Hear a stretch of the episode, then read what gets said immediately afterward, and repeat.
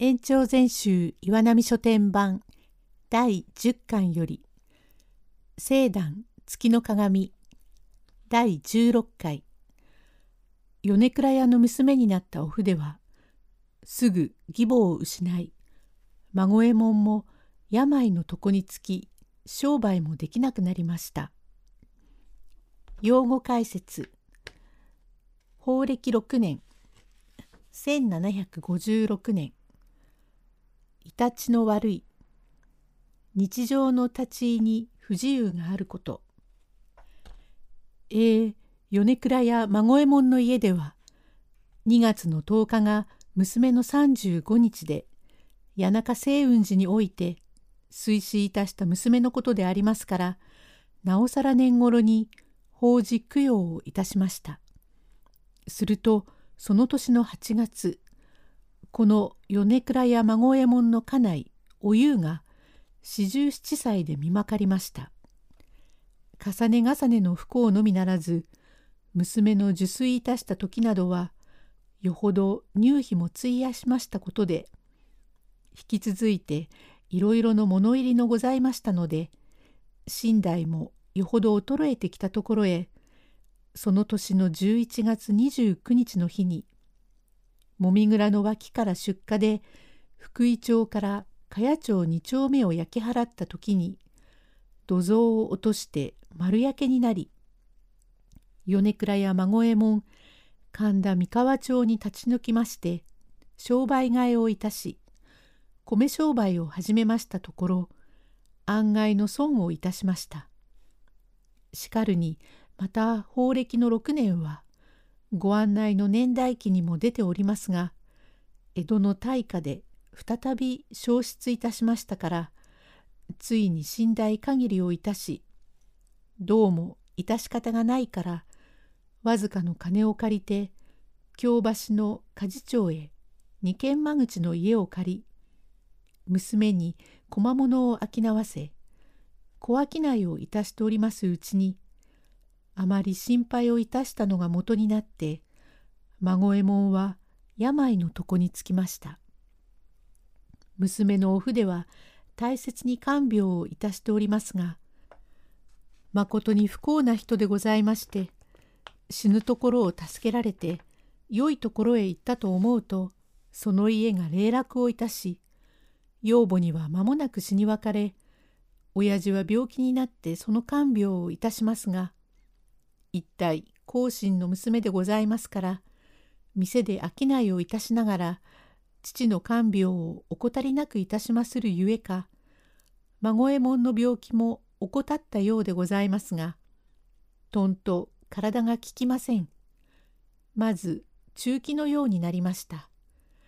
仕方がないから家主東兵衛へ相談の上店を閉まって裏屋住まいになりお筆がわずかの内職をいたしますがいたちの悪い親を介抱いたしながらでございますから内職をいたす間もろくろくございません。親父が熱いたまに内職をいたすのだから何ほどの光線も取れません。売り食いにいたしておりましたが末にはどうも致し方がない。あなた方はご存知がありますまいが貧乏人の身にあることで米薪が切れる着物が切れる畳が切れるそのボロを隠すのは苦しいものであります。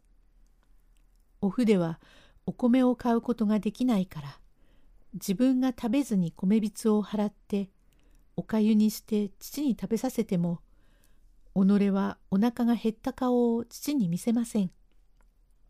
近所でもこれを知ってかわいそうに思っておりますがじきその裏にごと病一という人がございます。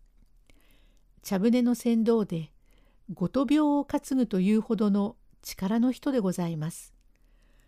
そこの姉子は至極情け深い人でそういう強い人の女房でございますから鬼の女房に鬼人の例え物の道理の分かった婦人でありますからお筆を可愛がっております。第17回長屋の住人はお筆のことを何かと目をかけてくれます。用語解説おしまいお化粧のこと女房おい幹事やお前あの奥のお筆さんのところへついでに水を汲んでやんなよ。病人があるから定めし不自由だろう。何かおかずをこしらえてやろうと思うが手一つで親の看病をしながら内職をしているので何もすることができないとよ。かわいそうだから目をかけてやんなよ。幹事。ええ、姉さん、目をかけるどころじゃない。いつでも井戸端へ行くた、水を汲んでやります。焼き豆腐を煮てやりたいと思うが、幹事、お前できるかい?ええ、できますとも、わっちが煮てあげましょう。お前に煮られるものか?煮られなくって七輪をここへ持ってきやしょう。そうだね。まあ火を起こしておくれ。消し炭を下へ入れて硬い炭を上へ入れるのだよ。あら、鍋が空じゃないか。湯を入れてかけるのだね。うまくやんねえよ。ようゲス。それ、七輪の火が起こってきた。そろそろ湯が煮立ってきたぞ。ご老次郎、今にうまく煮てやるから。ちょっとお塩梅をしよう。おい、お前が何も塩梅しなくってもいい。そうバタバタ七輪の下を仰がないでもいいよ。お前のは脇見ばかりしているから、上の方で灰ばかり立って日が起こりゃしない。なあに、大丈夫だ。今、うまく煮てみせやす。ねえ、姉さん。なんだい。裏のお筆さんくらいいい女は担当はありませんね。ああ、いい子だね。人柄がいいね。女がよくって人柄がいい上に、ちょっと気が利いて親孝行で、あんないい娘はありませんぜ。かわいそうにあのくらいの器量を持って。ありゃ姉さん、夫さんが死んでしまうと、かえって助かりますぜ。そんなことを言いなさんなよ。あの親父は固いからやかましいが、親父が死んでしまえば、旦那でも何でも取れます。あれで柔らかい着物でも着せて、おしまいをさせておいてごらんなせえ。そりゃ素敵なもんだ。親父はもう、じきに死にますぜ。バカなことをお言いでない。たった一人の夫さんが亡くなった日には、本当にかわいそうだ。何、死ねばいいや。ともかくもいい子ですね。本当にいいの。愛くるしいこと。人柄でまるでお屋敷さんのお嬢さんを見たようで、実に女でも惚れ惚れするな。姉さんでも惚れますかえ。お前、水を汲んでやんなよ。汲んでやるどころじゃない。お筆さんが井戸端へ行くと、後から飛んで行って汲んでやるので、こないだも佐吉の野郎が水を汲んで喧嘩をしやした。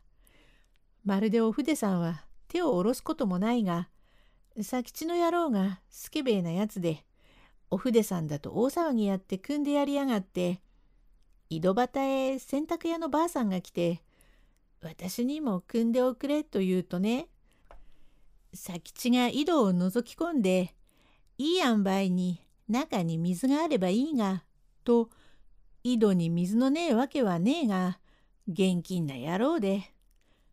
何しろ、いい女だ。親父が死んでしまうと旦那を取るよ。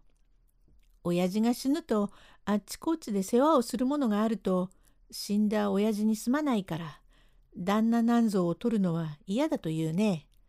それを立って進めるから旦那を取る。けれども若いいい男は取らないね。何でも63子ぐらいの金のあるやつを勧めるときっと旦那に取りますぜ。第18回幹事の想像はどんどん膨らみ話し続けます。用語解説アコギの裏人知れず行う隠し事もたびたび行えばやがて人に知られるということ。女房どうだか知りやしない？漢字なあに取りますよ。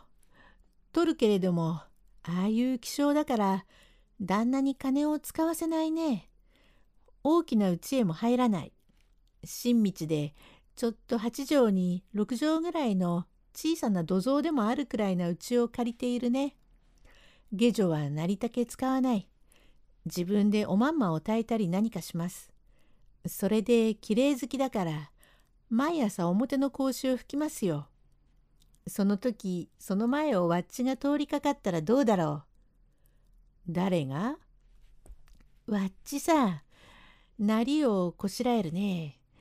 こんないでたちじゃいけないが、結城紬の茶の満筋の着物に、上東山の乱達の通し襟の斑点を引っ掛けて、白木の三尺でもない。それより、あの子はおとなしい方が好きですかね。草履より駒げたを履いて前を通りましょう。お筆さんが見るときっと声をかけますよ。おや、幹事さん。おや、姉さんお宅はここですかえはあ、こんなところへ来ました。まあ、お呼んなさいよ。お茶を上がっていっておくんなさいよ。と、向こうで言うに違いない。義理がたい子だから、水や何か汲んでもらった角があるから、お上がんなさいましよ。というね。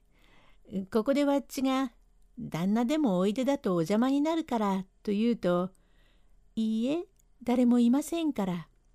まあ、お上がんなさいましよ。と、手を取って引っ張るね。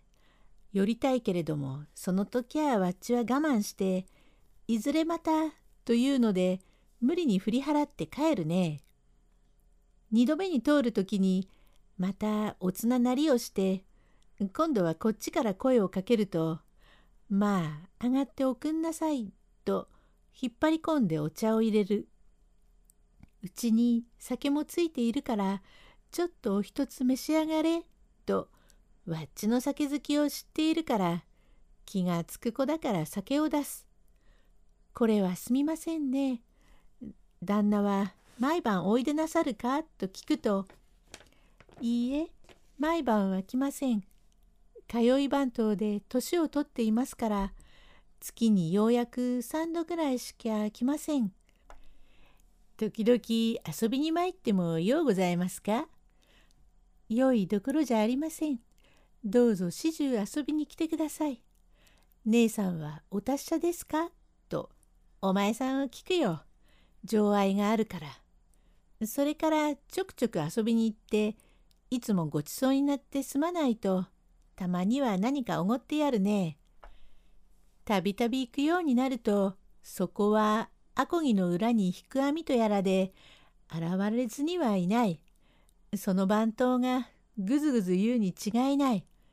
そうするとわっちがエコジになって何を嫌がる。こっちじゃ元より一つ長屋にいたんだ。ちゃんと約束がある女だ。誰に断ってこの女を慰み者にしていると威張るね。いや、そんなことを言うとあの子が驚いて愛想をつかすといけねえから。何構わない。向こうは年を取っているから脅して先のうちへねじ込んでしまえばそんならばというので手切れになる。女房。なんだえお前何でもないのに手切れが取れるものかね？今はまだ何でもありませんが今になるね。しかしそうやかましく掛け合ってもあの子が心配をするからそこはうまく話し合いにして百両取るよ。そうしたらわっちは七から出したい着物がある。そうなるとお前さんに芝居をおごりますね。幹事お前気が違ったのかよ。だって本気です。七輪の日が怒らねえが。そのはずよ。猫の尻を仰いでるぜ。しし、猫め、あっちへ行け。これは恐れ入った。姉さん、今に煮えたらすぐに持って行きましょう。と、代わる代わる近所の者がおさえを持って行きますから、食べ物に不自由はないが、肝心のお米と炭巻きなどは買わなければなりません。だんだんに冬になるほど詰まってまいり、ついには明日のお米を買って親父に食べさせることもできなくなりました。第19回へ続く。